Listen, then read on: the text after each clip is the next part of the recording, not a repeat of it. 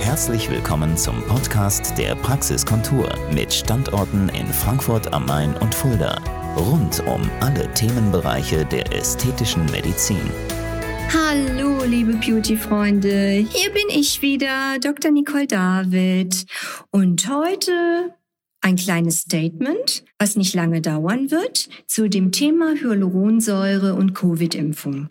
Ihr wisst ja, ich habe schon häufiger darüber berichtet, dass wir sehr, sehr aufpassen müssen, zu welchem Zeitpunkt, und zwar wirklich zeitlich gesehen, in welchem Abstand wir Hyaluronunterspritzungen durchführen dürfen, durchführen können, in Bezug auf eine geplante oder schon stattgefundene Covid-Impfung. Und da ich überzeugt bin, dass das Thema Covid-Impfung uns ab sofort auch immer begleiten wird, ist das auch ein Podcast, der Sinn macht und nicht nur für für das Jahr 2021 gelten wird. Nun, stellt euch folgendes Szenario vor. In Amerika wurde ja früher als in Deutschland mit der Covid-Impfung begonnen und dort auch wirklich sehr zügig durchgeimpft. Und natürlich ist Amerika auch ein Land, wo wesentlich mehr und häufiger mit Hyaluron in verschiedensten Praxen gespritzt wird. Hyaluron müsst ihr euch vorstellen wie ein flüssiges Implantat.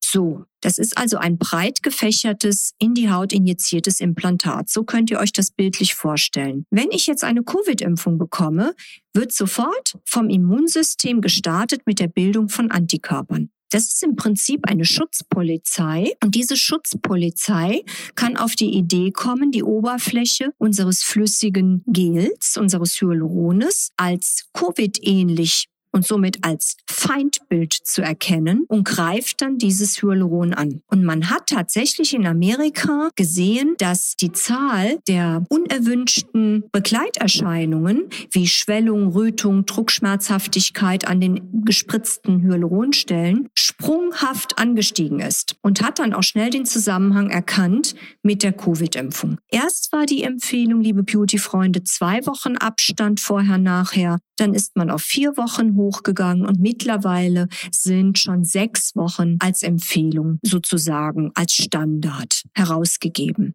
Und ihr kennt mich, daran halte ich mich. Deswegen ist es zurzeit so, dass wir am Tag zwischen zwei und vier Patienten im Schnitt wieder nach Hause schicken. Die sind dann zwar traurig, aber ich finde, Gesundheit geht vor. Das heißt nicht, dass man keine unerwünschte Nebenwirkung auch drei Monate später bekommen kann, aber die Wahrscheinlichkeit ist natürlich viel geringer. Und es macht mir einfach ein besseres Gefühl für die Sicherheit meiner Patienten und auch für mich selbst, weil dann, wenn so eine unerwünschte Nebenwirkung eintritt, kann das Monate dauern, bis es wieder in Ordnung kommt. Und das braucht keiner. Deswegen Safety First. Gebt Acht auf euch, lasst euch gut beraten, macht keinen Unsinn in irgendwelchen Praxen, nur damit die ihr Geld verdienen. Es ist euer Körper, eure Gesundheit. Hat mich gefreut. Bis ganz schnell wieder. Tschüss. Das war der Podcast der Praxiskontur. Sie finden uns im Steinweg 10 in Frankfurt am Main, in der Friedrichstraße 13 in Fulda, online unter praxis-kontur.de sowie auf Facebook, Instagram und YouTube. Vielen Dank fürs Zuhören und bis zum nächsten Mal.